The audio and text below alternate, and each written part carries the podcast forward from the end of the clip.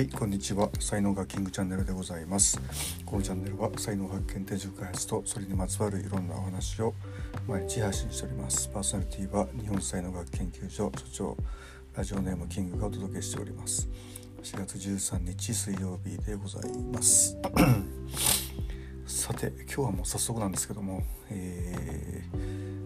ー、テーマですね。24時間考え続けられることはありますかという話をね、えー、したいんですけども、まあ、昨日の放送でも 話しましたけどもあのー、ねプロ野球選手のオリックスの比嘉選手がね、まあ、この前 あのー、元ロッテの荻野さんの、えー、オンラインサロンにね来ていただいてでその時に話してくれたことをですねちょっとまとめようっていうね、えー、話をしたんですけども、まあ、それでちょっとあの振り返ってたんですよね。そしたらこうやっぱりですねそのもうあの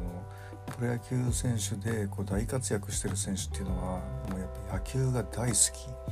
えー、もう大好きすぎるみたいなぐらい、えー、好きなんだそうです。でまあどれぐらい好きかっていうと本当にもう野球のことずっと24時間考えられるぐらい好き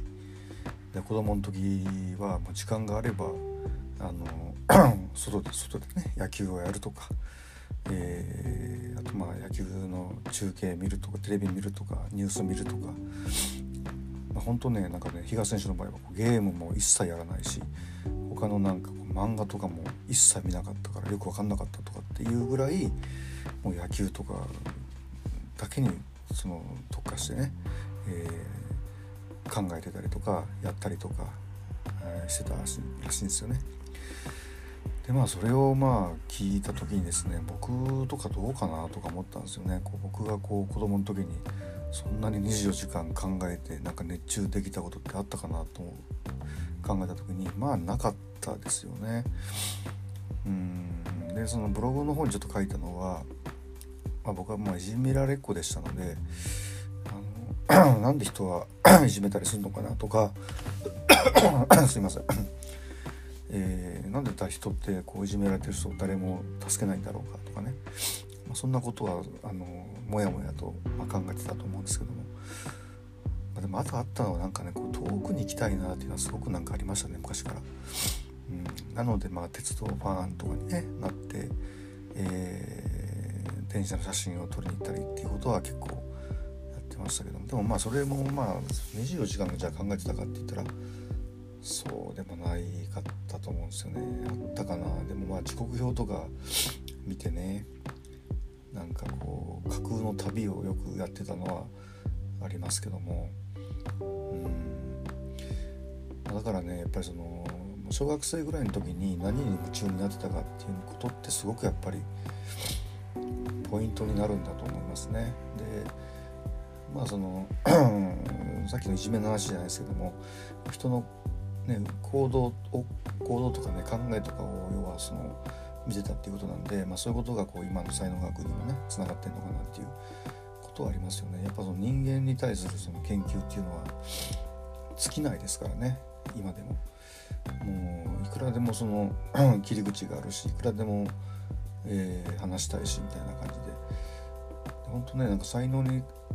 対して関してですねこうフルでなんかねトークできる人とかいないですもんね。うん。みんなそこまでだから才能について特にそんな考えてないっていうかそんな好きじゃないっていうかね考えること。まあそういうことだと思うんですよね。まあだから野球も多分同じであの24時間ね考えられてる野球のことを考えてる人とあの野球のについて話したいなとか野球を一緒にやりたいなとかって思うその延長線上の場にあるのが多分プロ野球の場だと思うんですよね。まあまあでもそうは言ってもですねあの、まあ、ブログの後半にも書いたんですけども、まあ、好きっていうのは割とやっぱりコントロールできないですよね。こう好きになるものはなるしあもういいやと思うものはもうそうなるしでもう嫌になってもまた何か面白くなってきて好きになるっていうのもあるしっていう感じでまああの本当コントロールできないですよね。でやっぱそのこうプロ野球界でこれはちょっともう想像なんですけどもこうやっぱ本当野球が好きすぎる人っていうのはもう野球についてすごく考えてたりとかしてその好きな自分が野球が好きっていうことの方が大きいですね大きくてその中に、えー、プロ野球ライフっていうのが入ってるっていうような感じになるのでまあ本当にもうそのプロ野球生活がこう野球が好きで充満してるみたいな感じになるんですよねところがそこまで野球が好きじゃない人がこうプロ野球選手とかになっちゃうとですねあのやっぱそこまでなんかね野球のことばっかり考えてられないみたいな風に多分なると思うんですよね。まあ、なので結果としてあのずっと野球のこと考えてる選手とかにはやっぱり勝てなくなってくるんじゃないかなっていう。でこれはまあ野球のことで今言ってますけども、まあ、他の業界も全く同じだと思いますね。お笑い業界だったりするとやっぱりいつもお笑いのことばっかし考えてる人と時々お笑いのこと考えたい人みたいなね。比べるとそれは もういつもお笑いのこと考えてる人たちの方が